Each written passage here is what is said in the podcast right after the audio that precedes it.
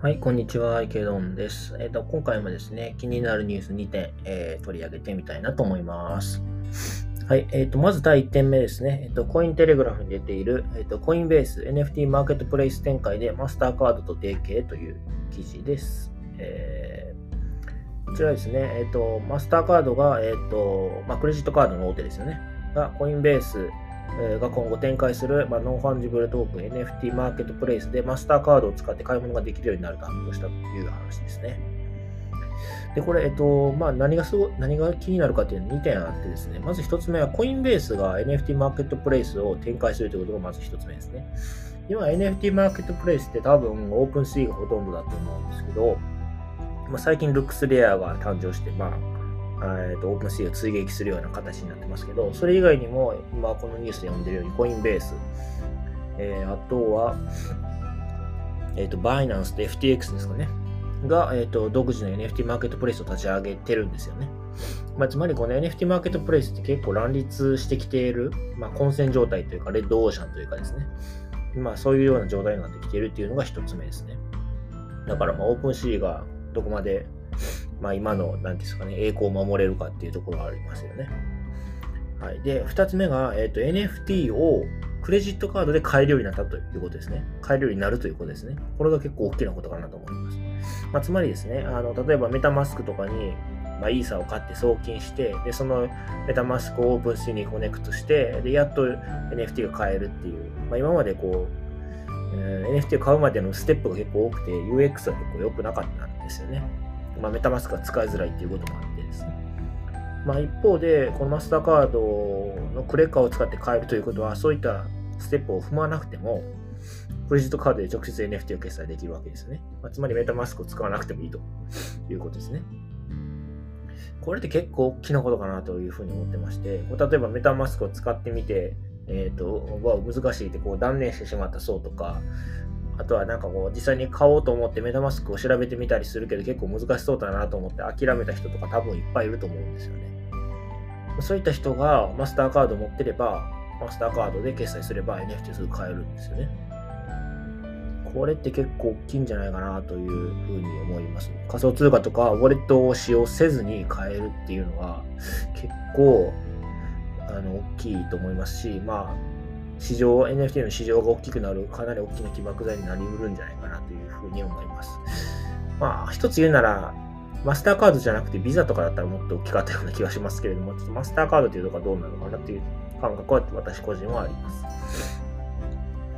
はい。えー、で、もう一つの記事取り上げてみたいんですけれども、もう一つの記事は、えっ、ー、と、ブロックワークスに出てる、えっ、ー、と、Microsoft bets big on the metaverse with 68.7 billion dollars deal for Activision Blizzard ということですね。まあ、日本語で言うなら、えっ、ー、と、マイクロソフトがゲーム会社のアクティビジョンブリザードを68.7ビリオンドル、えー、7兆円ぐらいですかね。で、えー、買収し、まあ、メタバースに大きく乗り乗り出していくという話ですね。はい。で、まあ、マイクロソフトは、まあ、アクティビジョンブリザードを手に入れることによって、まあ、1兆ドルメタバース企業への、まあ、推進をさらに、えー、進めていこうというふうな計画ということですね。でえっ、ー、と、今、マイクロソフトってゲームの部門持ってるんですけど、Xbox のゲームなんですよね。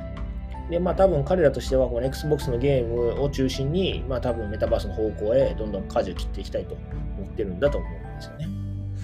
で、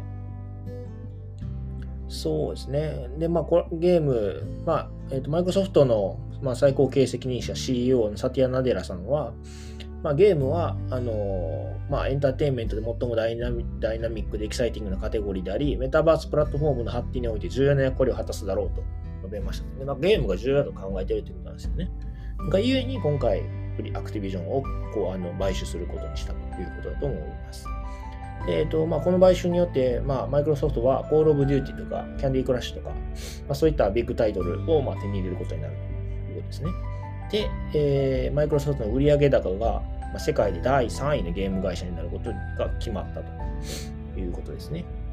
だからまあ多分僕のイメージとしては、マイクロソフトは今ゲームやってますけど、Xbox のコンソールを作るのが中心で、あんまりソフトの開発能力ってないと思うんですよね。だからゲームソフトの開発能力としてアクティビジョンを手に入れて、まあ、ハード、ソフト両方とも手に入れた状態でメタバースに進んでいきたいっていう、まあ、戦略なんじゃないかなっていうふうに私は捉えました。はい。で、えっ、と、マイクロソフトはさらにですね、えっ、と、今年の後半ですね、2022年後半に独自の、えっ、と、VR ゴーグル、それから手袋ですね。ちょっと手袋ってなんかちょっと、まあ日本、日本語訳そのまますると手袋なんですけど、まあなんか腕につける何かなんでしょうね。まあリリースする予定だということですね。まあ今 VR ゴーグルだと例えば Facebook が作ってる Oculus とかがありますけど、まあそれに対してまあマイクロソフトどういうものを出してくるのか、まあちょっと楽しみになったかなというふうには思います。まあなんか結構やっぱり、えー、マイクロソフトと Facebook がやっぱり GAFA の中ではちょっとメタバース、Web3 領域には結構積極的なように見えますね。こういった買収もそうですし、まあ、Facebook の大きな設備投資の宣言もそうだと思いますし、まあ、今後どうなっていくのか。まあでもこういったニュースが出ることによってやっぱ業界は盛り上がっていきますし、まあ、やっぱりマイクロソフト、フェイスブックが大きく投資、業界に投資することによってやっぱり活性化されていくと思うので、まあ、今後が楽しみかなというふうに、まあ、さらに思いました。